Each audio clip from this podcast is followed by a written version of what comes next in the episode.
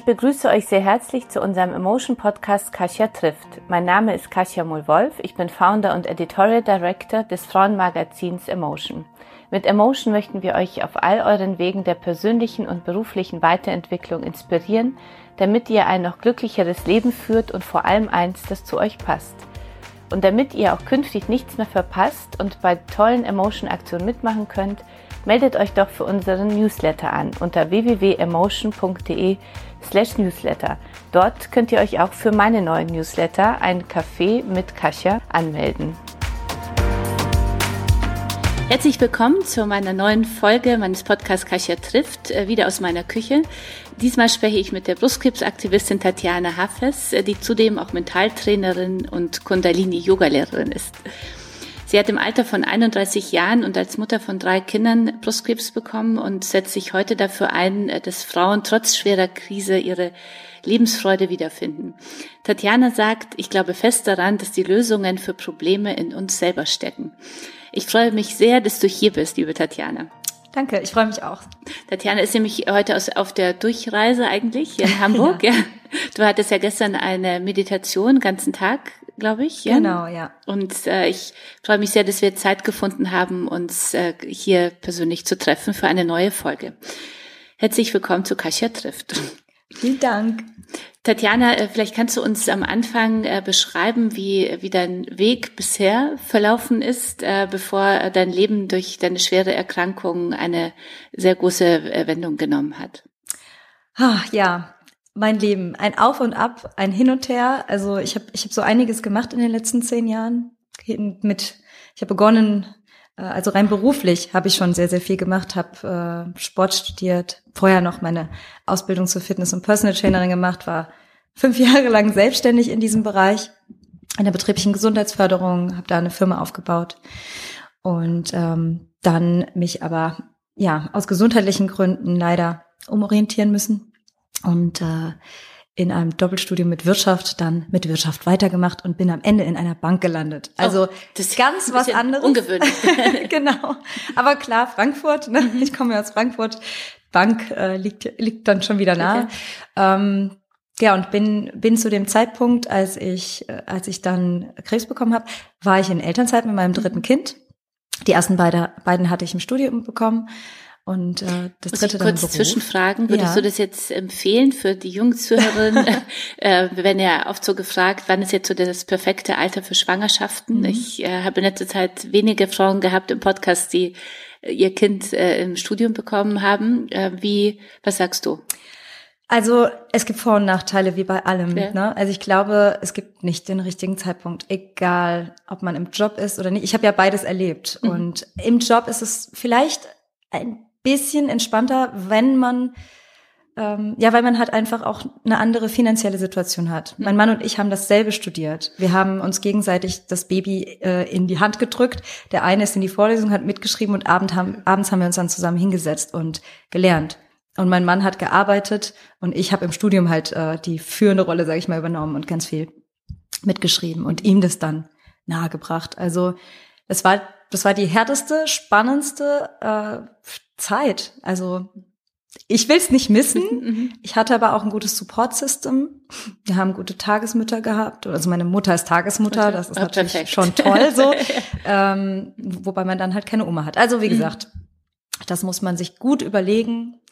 Wenn man die finanzielle Situation hat, dann dann ist es vielleicht nicht so ein schlechter Zeitpunkt, weil kleine Kinder kann man in der Regel auch ganz gut mitnehmen. Mhm. Und man lernt viele Leute kennen dadurch.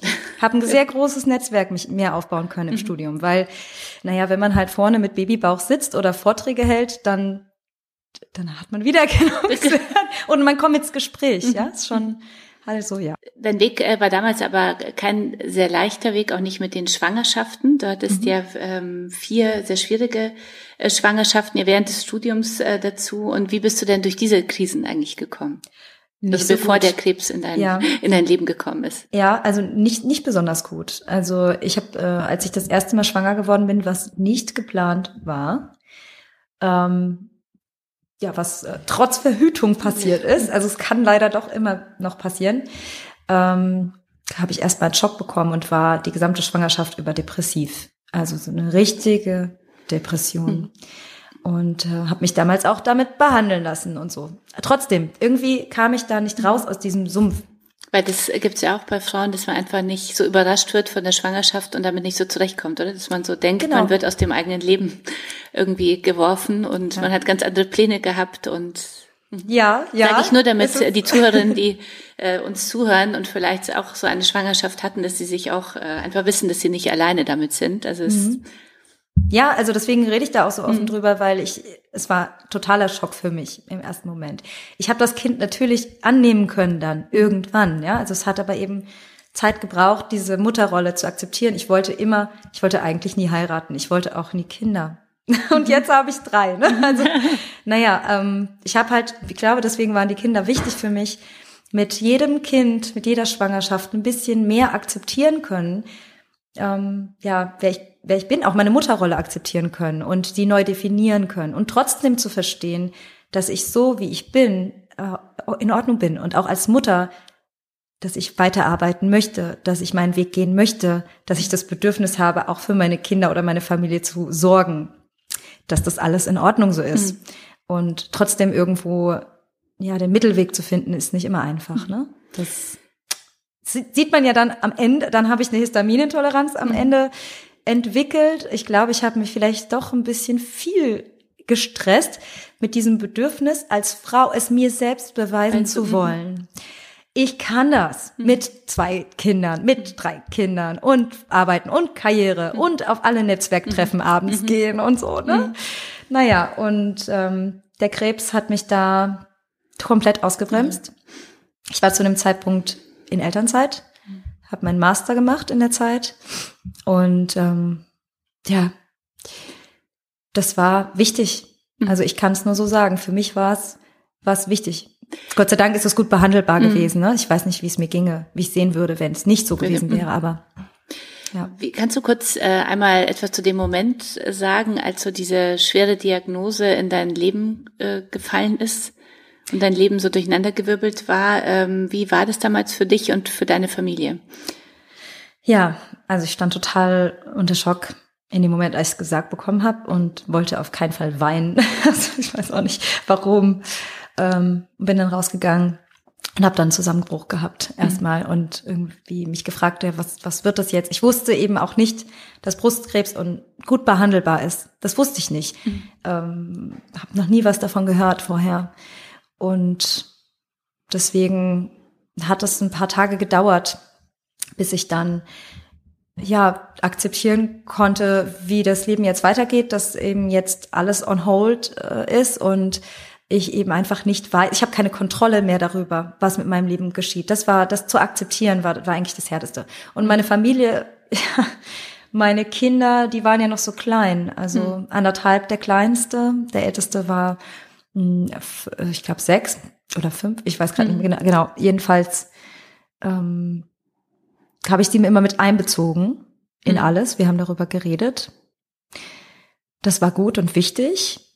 Und ich glaube, dass die Kinder im Nachhinein, also jetzt, der erste Moment war ganz schlimm für alle, aber im Nachhinein und die ganze Phase, die wir da durchlebt haben, dadurch, dass ich so positiv damit umgehen konnte und es für mich transformieren könnte und mhm. daraus Stärke äh, gezogen habe, war das eben auch für meine Kinder und für meinen Mann so.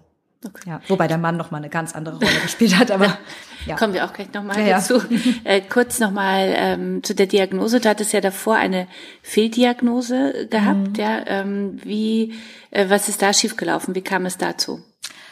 Ja, mein Frauenarzt kennt mich schon ziemlich lange und der weiß, dass ich, naja, ich war ja jung, 31. Die meisten Frauen kriegen um die 60, mit 60, 70 Brustkrebs. Mhm. Ich war jung, ich war vermeintlich fit. Das, das dachten zumindest immer alle. Ich bin fit, mhm. ich ernähre mich gesund schon immer. Ich habe ja auch Sportwissenschaften mhm. studiert, ne? ich kenne mich mhm. doch aus mit dem Ganzen. Hab drei Kinder gestillt. Mhm. Das sind alles Faktoren, bin schlank, also mhm. es sind alles Faktoren, die dafür sprechen, dass man eben keinen Krebs bekommt. Aber was halt keiner gesehen hat, war, dass ich so viel Stress hatte und er eben auch nicht. Mhm. Und ähm, naja, dann kam halt von ihm die Aussage, ja, diese ganzen Punkte, na du, das geht dir ja so gut. Das, was du da hast, das muss gutartig sein. Hm. Und ich kann es ihm irgendwie gar nicht so verübeln. Also okay. es ist ganz komisch, aber ich, ich habe ihm das wirklich auch von Herzen verziehen, weil hm. Ärzte sind, sind auch nur Menschen. Und was bringt mir das jetzt da wütend drüber zu sein? Ich bin sogar noch bei meinem Arzt. Mhm. Und wisst ihr was? er kümmert sich besonders also, gut um mich, mhm. weil ich, weil wir ein anderes Verhältnis jetzt mhm. zueinander haben. Und er weiß, dass er da einen Fehler mhm. gemacht hat. Wie ging es denn nach der Fehldiagnose weiter? Also das heißt, du hast dann trotzdem weiter gespürt, da ist was und es ist gewachsen wie verrückt, ist, okay. ja. Also es war ein Zentimeter dann habt groß. Ihr nochmal untersucht einfach noch.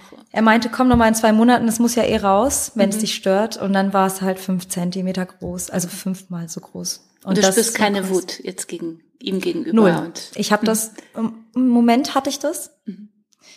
Aber ich ich ich habe Mitgefühl ich, ich habe Mitgefühl und Verständnis dafür, dass er das falsch diagnostiziert hat. Mhm. Und ich sehe auch, dass es ihm leid tut. Und ich weiß, dass er das, und das ist, glaube ich, bei den meisten Menschen so, er hat sich ja nicht gewünscht, dass er es falsch diagnostiziert. Ja, mhm. also es ist, wie es ist. Ich kann es nicht ändern. Er kann es nicht ändern.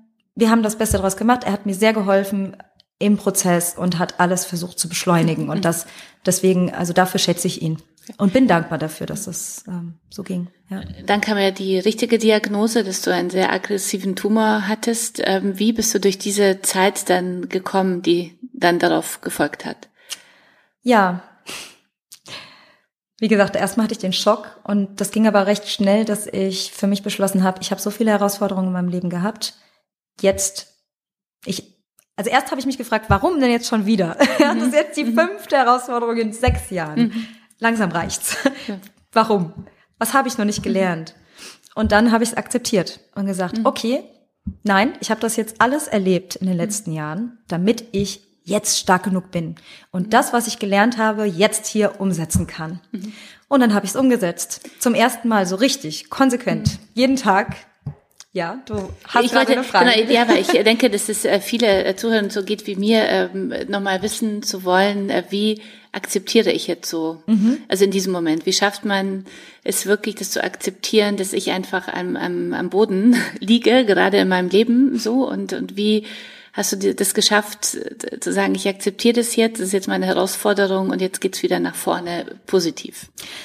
Ja, das ist ein Prozess. Also bei mir sieht man ja auch, es hat viele Jahre gedauert, bis ich das verstanden habe. Also damit meine ich nicht im Kopf, also einfach bewusst, im bewussten Denken, ähm, ich habe das schon viel früher begriffen, als ich das erste Kind bekommen habe und diese mhm. Depressionsphase hatte, wusste ich schon, ich will das anders machen, aber ich konnte irgendwie nicht. Mhm. Und das, ich war noch nicht bereit dafür. Das ist das, was ich, ich glaube, irgendwann kommt dieser Zeitpunkt, da sind wir bereit dafür zu akzeptieren. Solange wir das nicht sind, können wir machen, was wir wollen. Mhm. Wir können das beschleunigen. Das können wir schon. Da gibt's ne, Methoden wie, naja, die, die ich ja dann auch genutzt habe. Meditation, Mentaltraining, Kundalini Yoga. Das sind meine drei, mit denen ich eben dann auch gearbeitet habe. Ich habe jeden Tag meditiert. Ich habe mich jeden Morgen am Anfang gezwungen, ja, also richtig mhm. aus dem Bett geprügelt sozusagen, also richtig so direkt aufstehen, auf die Matte legen. Manchmal konnte ich nichts anderes machen, als nur da zu liegen und Mantramusik zu hören mhm. nach der Chemotherapie. Aber ich bin eben aufgestanden und das ist der erste Schritt, aufzustehen und weiterzumachen. Und zwar nicht ähm, ja, dieser Zwang, ne, das klingt so negativ, ist es eigentlich auch.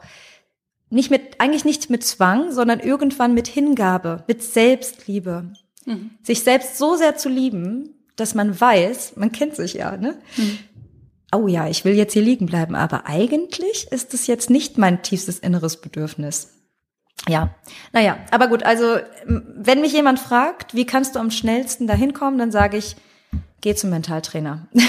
geh zum Mentaltrainer, arbeite an deinem Unterbewusstsein, dein unterbewusstes Denken. Und das nur kurz zum Verständnis, mhm. sind alle unsere Lebenserfahrungen, die wir gemacht haben. Also auch mhm. so Themen wie Traumata, aber auch extrem positive Dinge, ne? So.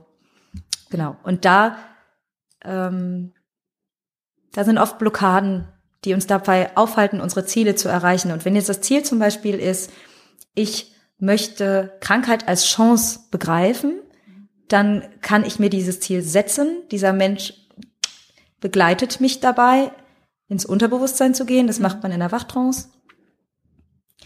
Da ist man nicht willenlos, das denken viele. Und dann ähm, findet man dabei, ich weiß, das ist, klingt total abstrakt, mhm. aber eigentlich ist das ein total schöner Prozess und ein ganz einfacher Prozess. Und du sagst in unserem Ich hätte, Pod ganz kurz, ja. ich hätte das mir gewünscht, das früher zu kennen. Mhm.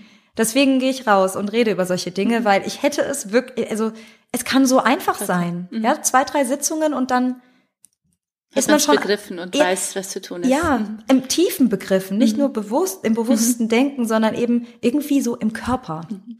Du sagst trotzdem, das äh, wollte ich mich äh, fragen, in unserem Vorgespräch war es dir immer wichtig, äh, sozusagen, das ist nicht, du bist nicht spirituell. Ja, ja das ist Mentaltraining genau. und es geht nicht um Spiritualität. Das, äh, was ist der genau. Unterschied und warum ist dir das wichtig, immer das zu also, betonen? Mh, ähm, also ich würde sagen, ich bin wahrscheinlich schon spirituell, aber ich möchte das für mich und auch für alle anderen bewusst trennen, weil ich möchte, dass Mentaltraining als Technik oder es sind viele Techniken anerkannt wird und gesehen wird auch von Menschen, die nicht spirituell sind, ja, weil Kundalini Yoga ist super spirituell und ich kann mich da voll drauf einlassen und ich genieße mhm. das auch und das ist auch in Ordnung. Das ist ein Teil von mir, ist okay mhm. für alle, die das mögen. Mentaltraining ist wissenschaftlich bewiesen, ja, diese mhm. Techniken sind tausendfach erprobt. Unsere Sportler, unsere Fußballmannschaft wurde ähm, wurde mit Mentaltraining ähm, vorbereitet auf die WM. Na, wann war's? Wo wir gewonnen mhm. haben. so, genau. Und mhm. ähm, das, dass wir das aber jetzt immer mehr auch für psychische Themen mhm. benutzen können und nicht nur im Sport oder in der Leistungsorientierung, zum Beispiel Manager, es gibt immer mehr Manager, die das nutzen, um ihre Ziele zu erreichen. Das ist eine Technik oder das hm. sind mehrere Techniken, die kann man dann alleine zu Hause anwenden, wenn man sie mal gelernt hat. Das sollte eigentlich jeder können. Hm ist jetzt kurze Werbung dann für dich nochmal in unserem Podcast. Also du bist auch Mentaltrainerin, ja. ja. Das heißt, man kann ja dich äh, finden im Instagram. So haben wir beide uns ja auch gefunden. In, genau. Auf Instagram. Webseite steht noch aus. Genau, aber, es ist Tatjana mit I, ja, mhm. Punkt Hafes, H-A. FEZ und äh, du bist auch Mentaltrainerin und äh, Online-Mentaltrainerin. Das heißt, es ist egal, wo man wohnt, man kann mit dir in Verbindung äh, treten und äh, das mal üben und ausprobieren.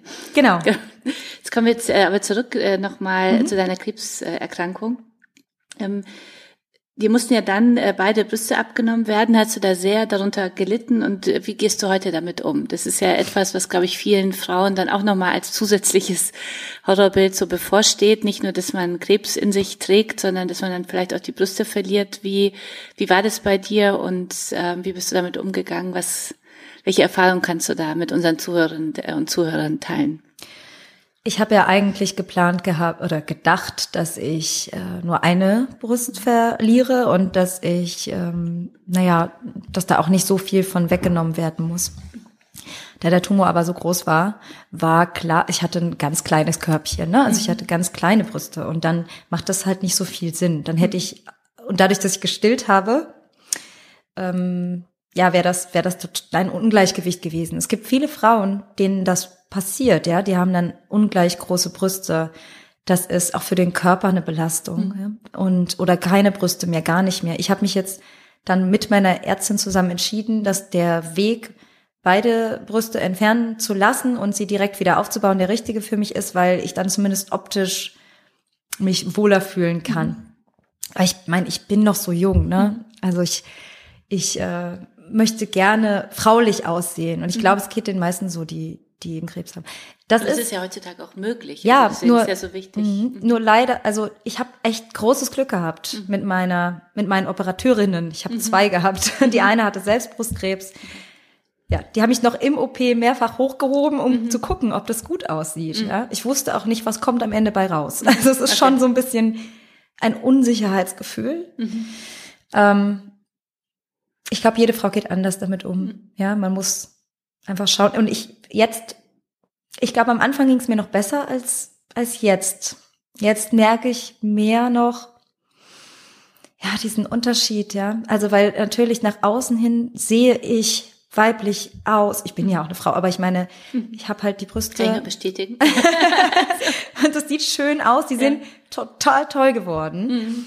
Die Narben sieht man kaum, aber man spürt ja nicht mehr so viel. Mhm. mhm. Ich habe das Glück, ich spüre noch mehr, so, mhm. aber wenn man auf die Brust fasst, das geht eben nicht rein in den Körper, mhm. ja, wie man das sonst halt kennt. Und dieses in sich, ja, das ist, Aber du würdest trotzdem das nochmal die Brüste dir implantieren. Was ist die Alternative? Lassen, als, äh, mhm. als sie nicht äh, implantieren zu lassen? Oder wie mhm. hättest du was anderes gemacht? Nee. nee. Mhm. Ja, manchmal denke ich mir, vielleicht wäre ich auch ganz ohne Brüste mhm.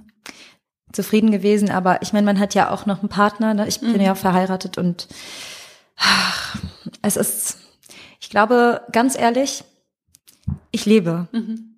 Und ich bin dankbar, dass ich lebe und ich bin dankbar dafür, dass ich jetzt so aussehen kann, wie ich aussehe und ich konzentriere mich darauf und dass ich nicht so viel spüre, dass ich nehme, das habe ich in Kauf genommen dafür, dass ich leben kann und dass ich mich auch sicherer fühle. Denn wenn beide Brüste weg sind, wenn jetzt noch mal was kommen sollte, wovon wir nicht ausgehen, aber sollte was mhm. kommen, dann spüre ich das sofort. Ich kann das sehen. Ne? Mhm.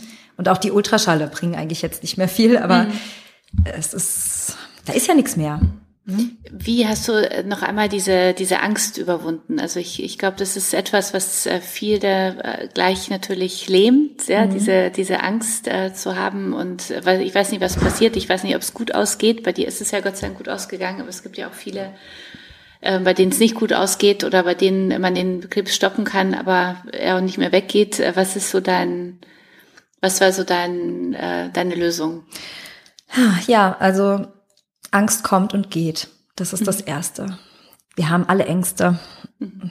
Und ähm, dass beim Krebs natürlich erstmal eine große Angst da ist, dass es vielleicht wiederkommt. Das, das geht den meisten so. Ich, ich arbeite ja viel mit Frauen zusammen, denen es genauso geht. Mhm. Für mich war es so, ich habe gelernt, mit der Meditation Ängste mhm. anzuschauen. Also egal was kommt, was für ein Gefühl das kam. Ich habe es mir angeschaut es nicht bewertet. Das ist einfach mal da. Mhm. Wut, Traurigkeit, Angst. Und dann habe ich es vorbeiziehen lassen. Oder mhm. anders, ich sage immer wieder, es hat durch mich durchfließen lassen, weil auch die Chemo da so, das ist halt, die Chemo fließt durch mich mhm. durch. Und das wirklich mir immer wieder visualisiert, vorgestellt, wie das durch mich mhm. durchfließt und mir bewusst gemacht, mh, hm, naja, dass diese Angst, je mehr ich sie je mehr ich mich darin suhle, je mehr ich da drin bleibe, je mehr ich das ausspreche, das kommt alles aus dem Mentaltraining, ne? Mhm. Je mehr ich diese Gedanken habe, desto stärker wird die Angst und desto größer, je mehr Widerstand man hat, desto größer wird sie. Und dann lassen wir sie nicht mehr los. Und das ist eigentlich das einzige Problem, dass wir sie nicht loslassen wollen irgendwie. Mhm. Wir halten sie fest, dadurch, dass wir sie auf gar keinen Fall haben wollen. Mhm. Und das Verrückte ist, dass, dass das Einzige, was hilft, zu sagen, okay, sie ist da, ich akzeptiere, dass sie ein Teil von dem ganzen Prozess ist und sie einzuladen. Einfach einladen, ein Teil von uns zu sein. Und dann geht sie wie von selbst. Das ist, das klingt auch so abstrakt im ersten Moment. Man muss es erstmal erleben. Ne? Das kann man aber mit einer Meditation zum Beispiel machen. Man kann sich das visualisieren. Man kann Mentaltraining machen, Unterbewusstsein. Es gibt viele Möglichkeiten.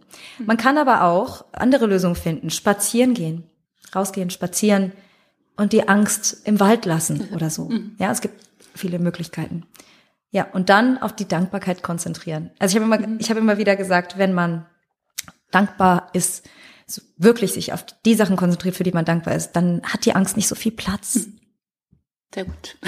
Ja, also ja, ich, ich wir sollten alle mehr dankbar ja. sein. Nee, dankbar, ich finde es ganz wichtig und dieses äh, Thema ähm, auch äh, sich anzuschauen, dass Angst uns ja nicht weiterbringt. Ja, das finde ich auch. Also ja. was nützt es, wenn wir Angst haben? Es macht ja das nicht, also das Problem nicht kleiner, wenn wir Angst haben. Deswegen, das ist so meine Herangehensweise, manchmal auch, dass ich denke, klar, könnte ich jetzt in dieser Situation Angst haben, aber es, sie bringt mich nicht weiter, sie mhm. nützt mir nichts. Ja, so und ja, das ist deswegen. Da fällt mir gerade was mhm. ein und zwar ähm, es ist egal, ob man, ob es Angst ist oder andere Themen aus unserer Vergangenheit mhm. oder so, ne? Ganz oft hängen wir dann in dieser Vergangenheit oder die Angst kommt ja auch aus der Vergangenheit. Mhm. Und sich von diesem Problem, aus dieser Problemtrance zu lösen mhm. Und dann hinzugehen zu einem Ziel, egal was es ist, mhm. Dankbarkeit, Liebe, mhm. Projekte, so wie mhm. bei mir, ne? keine Ahnung was es, also aber hin zu etwas anderem. Dann kommt man weg von dem anderen, ganz von selbst.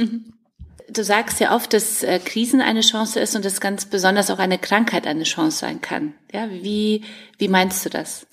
Ja, also wenn man krank ist, dann liegt man ja im Grunde auf dem Boden. Und wenn man auf dem Boden liegt, kann man entweder liegen bleiben oder aufstehen. Also man hat, man hat im Grunde immer, man hat immer die Wahl und sich bewusst zu machen, in diesem Moment sich bewusst zu machen, dass man in der Selbstverantwortung steckt. Und dass wenn man diese Verantwortung übernimmt, das kann ein krasser Accelerator sein, also ein Brandbeschleuniger dafür sein, sich selbst weiterzuentwickeln. Und in dieser Zeit hat man eben auch oft die Zeit, weil man ist krankgeschrieben, ne, am besten, also egal ob es jetzt ein Burnout ist. Ich kenne so viele, die hatten Burnout und haben dann ihr Leben komplett umgekrempelt. Und dann fängt man an, man kann reflektieren, man hat die Zeit. Die hat man oft im Alltag nicht so. Mhm. Also plädiere ich dafür, wenn man schon krank ist, naja, dann kann man ja auch versuchen, was draus zu machen, weil in dem, das ist nämlich auch ganz wichtig, mal, mal eine andere Perspektive. Ich merke ja jetzt im Leben nach dem Krebs, wie viel es mir gebracht hat, in dieser Zeit aktiv etwas für mich zu tun.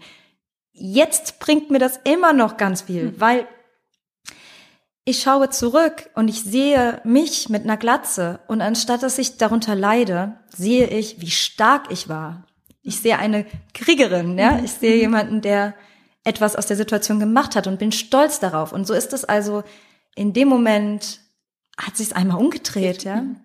Und dieses Stolzsein, das brauchen wir auch, damit wir solche Phasen besser verarbeiten können.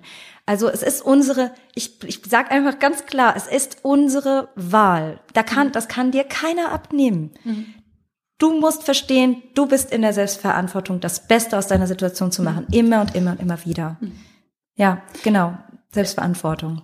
Du sagst aber auch, äh, dass, ähm, dass Krebspatienten im, im Berufsleben anders wahrgenommen werden. Also dass es doch nicht ganz so leicht ist, ja, weil man kämpft einmal mit sich selbst, ja, und wenn du das selber in die Selbstverantwortung gekommen bist, dann bist du ja schon, hast du schon die Krankheit als Chance genutzt. Das sehen mhm. die, äh, die Arbeitgeber aber oft anders. Also da ist der Krebspatient eher ein ein Problem und ähm, mit welchen Problemen und Vorurteilen hattest du selbst zu kämpfen oder denk oder hast erfahren, dass andere Krebspatienten zu kämpfen haben und was muss sich hier also im Berufsleben für deine Ansicht nach ändern?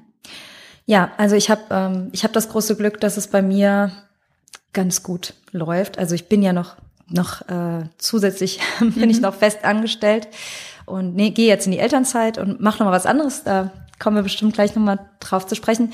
Ähm, anyway, ich bin ja auf Instagram und blogge über Krebs und habe mit sehr, sehr vielen Frauen Kontakt genau über dieses Thema und habe heute bei einer Freundin, die auch eine Krebsbloggerin ist, übernachtet. Und da ging es auch wieder um dieses Thema. Die hat nicht, also die hat nicht erzählt, dass sie Krebs also hat, weil sie war arbeitslos in dem Moment, als sie den Krebs bekommen hat und ist dann ähm, auf Suche gegangen und hat nichts bekommen mhm. über, ich glaube, ein, anderthalb Jahre hinweg, weil sie offen darüber gesprochen hat. Also da sind mhm. so viele Fragen. Mhm. Wie, wie, wie geht man damit um? Und sie ist 100 Prozent schwerbehindert. Mhm. Sie hat das nicht gesagt am Anfang. Mhm. Und hat halt erst die Probezeit abgewartet, um es dann zu sagen. Mhm. Weil erst als sie nichts mehr reingeschrieben hat, hat sie einen Job gefunden. Und ich habe gerade auch, ich habe so einen Post darüber gemacht und habe äh, der Community die Möglichkeit gegeben, sich darüber zu äußern. Und da kam so so viel, mhm. äh, wo die Frauen gesagt haben, ja, es ist, es geht halt nicht. Ich wünsche mir, mhm. ich wünsche mir und alle Krebspatientinnen, die jung krank werden, wünschen sich, dass man in einen Diskurs geht miteinander.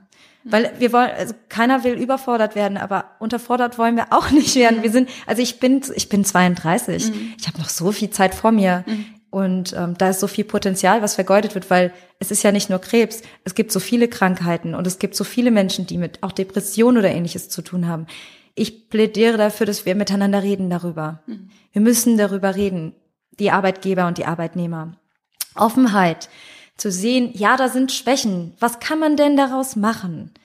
Und ich glaube, ich, ich, ich glaube, ich, ich hoffe, einfach, dass es in Zukunft immer mehr so wird, weil ich schon das mhm. Gefühl habe, die Welt wird offener. Mhm. Aber es ist noch viel zu tun und deswegen ist es wichtig, dass wir jetzt hier auch gerade mal darüber sprechen. Ne? Krebs, gerade das Leben nach dem Krebs, aber auch unabhängig von dem Beruf, mhm. darüber wird kaum gesprochen. Was macht das mit Beziehungen, mit Familien, mit dem Beruflichen? Es gibt auch kaum Vereine für die Zeit danach. Keiner begleitet einen mehr danach. Man ist alleine. Ne? Das wollte ich dich gerade fragen. Äh, brauchen wir bessere Angebote für Krebspatienten, also die sozusagen den Krebspatienten mental unterstützen, also während der Behandlung, aber eben auch danach. Das hast du ja schon angedeutet. Äh, warum konkret? Was fehlt dir jetzt äh, konkret auf dem Markt? Zielorientiertheit. Mhm. Also ich kann ja eine Therapie machen, die über Jahre geht, wo ich immer wieder über meine Probleme rede, aber ich finde das nicht zielführend. Ich finde, es ist wichtig ist, dass man sich darauf konzentriert, was man aus der Situation jetzt machen kann und ähm, was es noch Gutes gibt im Leben und sich darauf fokussiert. Weil, also, dass man dann Krebs hat, dass man Ängste hat, naja, das wissen wir ja. Aber wieso muss ich denn die ganze Zeit darüber nachdenken? Mhm. Mhm.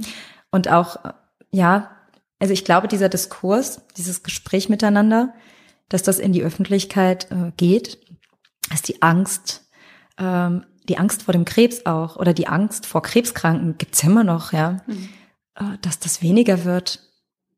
Mhm. Du hast ja äh, geschrieben, äh, du wünschst dir mehr Lebensfreude um dich herum ja? in deinem Leben und wahrscheinlich ja auch, als ja. du diese Krebsdiagnose hattest und auch jetzt, äh, das habe ich sofort gedacht, das wünsche ich mir auch.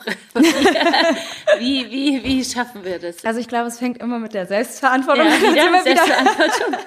es, fängt, es fängt bei uns selbst an. Mhm. Und wenn wir, wenn wir, wenn wir herausfinden, wer wir sind und was wir wollen, ähm, und nach außen gehen und diese Lebensfreude, die wir in uns haben, die haben wir alle in uns, tief in uns mhm. drinne. Die ist nur verdeckt von ganz vielen anderen Dingen. Ähm, wenn wir die nach außen tragen, dann kommt auch immer mehr äh, zurück. Also das ist, glaube ich, das eine. Und darüber zu sprechen und in Gemeinschaften zu gehen und sich mit anderen Menschen auseinanderzusetzen und zu, auch aufzuzeigen, dass es auch andere Lebensmöglichkeiten gibt. Also ich mache mal ein konkretes Beispiel, mhm. ja, weil das auch wieder so abstrakt ist. Aber wenn ich mich also mit einer Freundin treffe oder mit mehreren Freundinnen und wir unterhalten uns drei Stunden lang, gehen irgendwo was essen, unterhalten uns, dann, naja, geht's halt auch ganz oft darum, was denn so alles schief läuft. Mhm. Aber warum müssen wir denn immer darüber reden, was alles schief läuft? Wir mhm. können doch auch darüber sprechen, was gut läuft. Mhm. Oder? Ja, aber warum also fällt es uns so, ja, warum, warum fällt es uns, schwer? uns so schwer? Wir connecten über, wir connecten alle über Leid. Mhm. Ja, also ich mhm. habe das ja jetzt auch gemerkt, äh, jetzt im, auf, auf Instagram. Mhm. mhm. Ich bin wie verrückt gewachsen am Anfang, weil die Menschen über dieses Leid, die wollten dann die haben Mitgefühl gezeigt und wollten mir auch helfen, mich begleiten. Ja was toll ist. war. Es war so toll, weil ich wurde aufgefangen und ich habe gemerkt, auch die Gemeinschaft ist wichtig. Also ich rede nicht davon, dass wir gar nicht mehr über das reden sollen, was uns, was uns mhm. wehtut. Nein, auf keinen Fall. Aber eine neue Balance zu finden und vielleicht auch mal eine Zeit lang ganz, ganz viel über die Dinge zu reden, die dankbar sind, mhm. was für Projekte und Ideen mhm. und Visionen wir haben. Mhm. Also ich muss ganz ehrlich sagen, ich, oh, ich sehne mich so sehr nach solchen Gemeinschaften und ähm, ich umgebe mich immer mehr mit solchen Menschen, die so ticken wie ich und sich wünschen mehr über Vision, also die, die wirklich die Welt verändern wollen. Warum können wir das denn nicht sagen? Mhm. Oder? Mhm. Warum kann ich nicht sagen, ich möchte die Welt verändern? Ich habe mir das lange nicht erlaubt. Mhm. Weil ich dachte, oh Gott, ich bin Idealist. Oh je, oh je. Nein, ich mhm. bin Idealist. Ja, wenn ich drüber rede, dann kann ich auch was verändern. Wenn nicht, und in meinem Problem in meiner Problemtrance bleibe, wird sich auch nichts tun. Wenn du jetzt die Welt verändern willst, was ich großartig finde, also ich sage auch immer, dass ich äh, so auf der Welt äh, Spuren hinterlassen will, ja, also genau, so, dass man ja. irgendwas gut gemacht hat und ähm, aber was ist es bei dir konkret?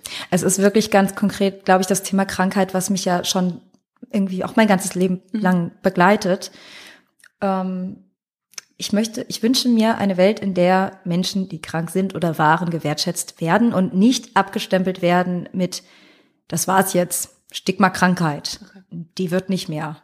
oder genauso wie bei Frauen, ne? mit, mhm. mit Schwangerschaften. Ich meine, ich habe drei Kinder. Ich habe so oft so hart dafür kämpfen müssen, mich zu beweisen und zu sagen, hey, ich bin immer noch was wert. also, mhm. ja, ich habe drei Kinder. Ja, das ist herausfordernd. Aber es ändert doch nicht meinen Wert, auch beruflich nicht. Warum?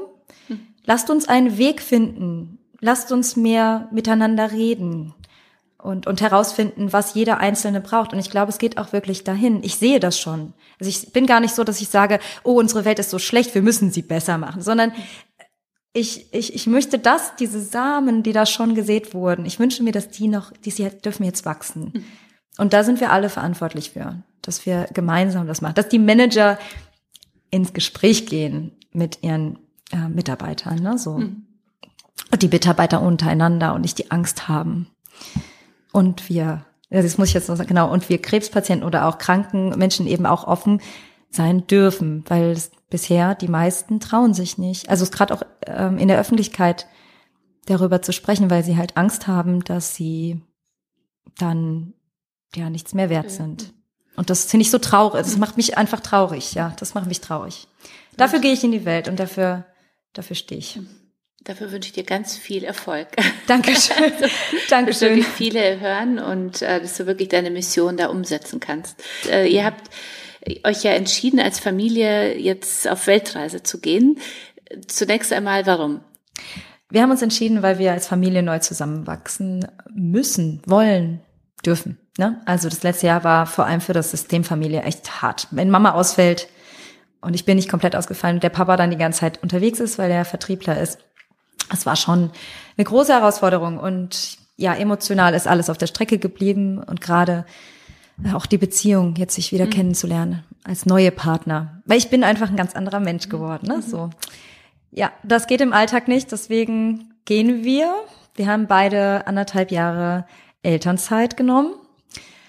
Und deswegen funktioniert das auch mit der ganzen Jobgeschichte. Also meine. Die Kinder sind noch nicht in der Schule oder doch? Dein doch. ältestes Kind ist in der Schule und bekommt frei dafür, oder? Ja, das ist total krass. Ja. Das wusste ich auch nicht. Es ist, muss ich dazu sagen, in Hessen ist es so, okay. dass man einfach ähm, ja das Kind abmelden kann, wenn man längerfristig unterwegs ist. Mhm. Ähm, in anderen Bundesländern ist das anders. Also falls ihr das vorhabt, dann müsst ihr euch nochmal genau oder einfach nochmal überlegen. Ja Du musst deine Kinder unterrichten währenddessen? Oder wie? Nee, ich muss nichts machen. Also unser Gedanke war auch tatsächlich, er kommt zurück und äh, geht dann halt eine Stufe drunter, ja. Also okay. wiederholt dann nicht, also wiederholt im Grunde ein Jahr. Mhm. Ähm, und die zweite, das zweite Kind wird dann eingeschult. Mhm. Aber meine Kinder sind so motiviert, also sie wollen unbedingt unterwegs noch lernen. Mein Sohn liebt Schule, also nehmen wir jetzt alles digital mit. Okay. Mhm. Und die lernen jetzt zusammen. Das ist ganz schön. Also machen wir schon ein bisschen was, aber ohne mhm. Druck. Okay. Genau, also so machen wir das äh, auf der Ebene. Mhm. Wir haben alles verkauft. Mhm. So haben wir Kapital äh, gesammelt. Wir haben natürlich auch ein bisschen was gespart, was ursprünglich für ein Haus gewesen wäre. Also für die Anzahlung. Mhm. Ähm, und das nutzen wir jetzt dafür, weil, und jetzt kommt es gibt nämlich noch ein Warum. Mhm.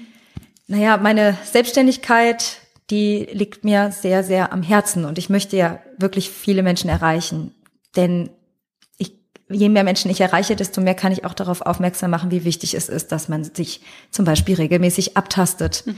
oder ähm, eben die Vorsorgeuntersuchung macht und dass da keine Angst dahinter stecken muss. Viele tasten sich nicht ab, weil sie Angst haben. Das ist also meine auch zugrunde liegende Mission, zu, zusätzlich mhm. zu dem Thema Krankheit, mhm. wert, also ne, weiterhin wertschätzend behandelt zu werden bei Krankheit. Also möchte ich gerne meine Reichweite erhöhen. Wer immer mir dabei helfen kann, soll sich bei mir melden, denn ähm, ja, ich weiß noch nicht genau, wohin es führt, aber ich weiß, dass auf dieser Reise ich I feel called. Also mhm. ich habe das Gefühl, ich muss diese Reise machen. Da wird irgendwas passieren. Ja, also machen wir das. Und wo startet Ach. ihr? Wie habt ihr die Route schon festgelegt oder ja. lasst ihr euch treiben? Also wir wir haben eine grobe Route. Wir okay. starten in Tulum, Mexiko. Mhm. Und dann ähm, sind wir dann einen Monat und danach fahren wir runter nach Belize, holen unser Wohnmobil, was wir schon gekauft haben. Okay. Wir wissen schon, wo es, mhm. wie es aussieht und so. Und dann reisen wir durch Mexiko nach oben, nach New Orleans und dann zickzack West Midwest bis nach Kanada. Mhm. In Seattle wird das Wohnmobil verkauft und dann geht's nach Asien, nach Bali, Kopangan, China, mal sehen, äh, aber ähm, mhm. Japan und dann mit der transsibirischen Eisenbahn zurück. Wow. So. Ja, und Kopangan, das ist so das Reisemecker für äh, Reisefamilien. Mhm. Dort bleiben wir ein bisschen länger und da, da plane ich in einem Jahr ein Retreat, also ein, ein Workshop. Das ist schon auch in meinem Kopf, ne? Also ich weiß, ich möchte gerne dort in einem Jahr ein Retreat zum Thema mentale Stärke machen. Und ich weiß noch nicht, ob es nur für Menschen sein wird, die mit dem Thema Krankheit zu tun hatten oder das einfach geöffnet wird. Ich sag euch ganz ehrlich, wir schauen mal, was kommt, denn ich habe schon so viel in meinem Leben geplant. Mhm. Wir haben nicht die Kontrolle darüber. Und gerade auf so einer Reise kann alles passieren. Wer weiß, wen ich alles treffen werde. Ne? Also. Und es gibt ja auch das schöne Sprichwort, äh, also ich weiß nicht, ob ich es ganz zusammenbekomme, aber ist, wenn du Gott zum Lachen bringen willst, dann mache Pläne. genau. Ja. Worauf ja. freust du dich denn besonders? Ähm, du, ich bin wirklich ganz ich habe ich kann es dir gar nicht sagen. Mhm. Ich habe gar nicht was, wo ich mich besonders drauf. Ich muss, ich reise gar nicht so gerne. Mhm. okay. Aber ich habe das Gefühl, diese Reise wird ganz viel Spannendes bringen für mich, meine Familie, alles. Und wir nehmen halt alle mit. Ich glaube, darauf freue ich mich. Mhm. Ich freue mich, ja, ich freue mich jetzt wieder alle mitzunehmen und nochmal hm, ganz viele neue Menschen kennenzulernen. Man kann dich äh, dir folgen auf Instagram tatjana.hafes, hatte ich schon gesagt.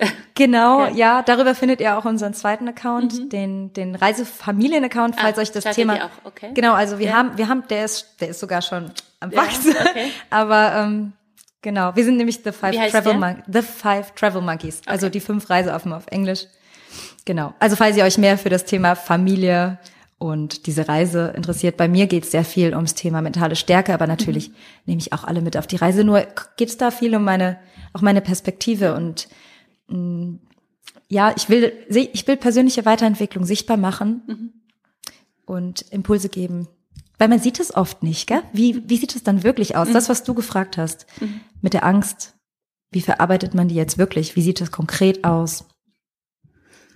Sehr gut, da wünsche ich dir für beide Projekte sehr viel Erfolg. Äh, zum Schluss äh, die Frage, die, ähm, die wir ja immer, die ich ja immer stelle, ist, äh, was sind so für dich selber, wenn du jetzt so, du hast ja sehr viel über dich selber gelernt, ähm, was sind eigentlich deine so drei wichtigsten Stärken jetzt nach diesem, nach diesen Jahren der Selbsterkenntnis, ähm, du hast Selbstverantwortung gelernt, aber was sind so deine drei wichtigsten Stärken, die dir zur Seite stehen? Meine wichtigsten Stärken, ja, meine, meine inneren Ressourcen. Ähm, ich glaube, was ist es? Kreativität. Also Kreativität und Flexibilität ne, gehört für mich eigentlich zusammen. Mhm. Sich auf neue Situationen einstellen zu können. Ähm, Vertrauen zu haben, endlich. Mich fallen zu lassen, nicht kontrollieren zu wollen. Und ja, es ist schwierig, weil, weißt du, was ich immer wieder als meine Stärke oder als das größte Achievement nenne, ist diese starke Stärke, also mhm. diese riesengroße innere Stärke. Mhm. Ich glaube, das ist, dass ich jetzt ein Fels für andere sein kann, dass mhm. ich nicht mehr diejenige bin, die die ganze Zeit, sagen wir mal, hilfebedürftig mhm. ist, sondern dass daraus jetzt diese, diese Stärke an sich entstanden ist, die tolle, wir alle haben. Tolle Stärke. Diese, ja, also wirklich ganz, die haben wir alle, die, die haben wir alle. Wichtig. Mhm. Ja. Wir sehen sie nur nicht. wichtig, dass wir das so, also dass allen Zuhörern und Zuhörern und allen da draußen so klar wird, dass, dass wir alles in uns haben, was wir für ein glückliches Leben brauchen. Mhm. Und äh, manchmal ist es nur ein bisschen verdeckt unter schlechten Erfahrungen und es genau. ist so genau. wichtig, in sich hineinzuhören und sich zu vertrauen. Deswegen vielen, vielen Dank. Ich danke dir. ähm, was würdest du heute deinem 18-jährigen Ich raten? Ach. Ist ja bei dir noch nicht so lange her wie bei mir, also so viel mein 18-jähriges Ich, sei mutig. Trau dich. Trau dich und mach, was du dir wünschst. Und denk nicht, dass du noch irgendwas brauchst, um das zu tun. Mhm. Sehr gut. Wenn du, du hast ja selber, du willst ja selber auch Vorbild sein für andere, also über deinen Account und ihnen Kraft geben. So hast, wurdest du selber in deinem Leben geleitet von Role Models, Vorbildern? Welche waren es? Ja, also ein, eine Frau hat mich wahnsinnig geprägt mhm. äh, und das ist meine Patentante tatsächlich, die mhm. ähm, Ach, da wäre ich ein bisschen emotional. ja, nein, die äh, wirklich äh, eine ganz wichtige Rolle in meinem Leben gespielt hat, weil sie mir einfach andere Perspektiven aufgezeigt hat. Ich mhm. komme aus, ich komme aus, habe ich vorhin erzählt, ich komme mhm. aus dem Arbeiterhaushalt und ähm, bin dann auf eine katholische Mädchenschule gegangen, aus eigener bewusster Entscheidung. Da war ich auch. Ich wollte Echt? unbedingt hin und ich habe aber nach drei Jahren Gymnasium, also mhm. Bei den Dominikanerinnen, also Mädchengymnasium, meine Mutter hat immer gesagt, was machst du, was willst du auf einem Mädchengymnasium? Und ich wusste nicht, ich dachte, da bin ich richtig aufgehoben, da will ich hin und ich bin aber nach drei Jahren geflohen. Also bei dir? So? ich war ich war ein bisschen länger da, okay. aber in der Oberstufe. Mhm. Da habe ich dann gewechselt, weil der Weg mir dann zu lang war und mhm. zwölf Stunden Unterricht plus noch zwei Stunden okay. Weg. Naja, nee, aber also meine Tante ähm, und aber auch die Schule, die haben mir einfach aufgezeigt, dass man als Frau äh, die Wahl hat und dass man, ja, wie soll ich sagen, dass man, dass man mutig sein soll und mhm.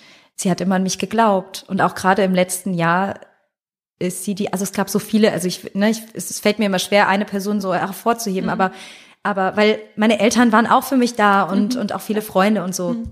Aber sie hat mich wirklich geleitet und mir gezeigt, dass alles, was ich brauche, schon in mir steckt. Und das, ich glaube, dass sie mir, die hat mir das, die hat mir diesen Samen gegeben und jetzt bin ich diejenige, die, die den weitergibt. Mhm. Ne? So. Lebt sie denn noch, oder? Ja, ja, sie, sie lebt noch und äh, noch hoffentlich ganz lange.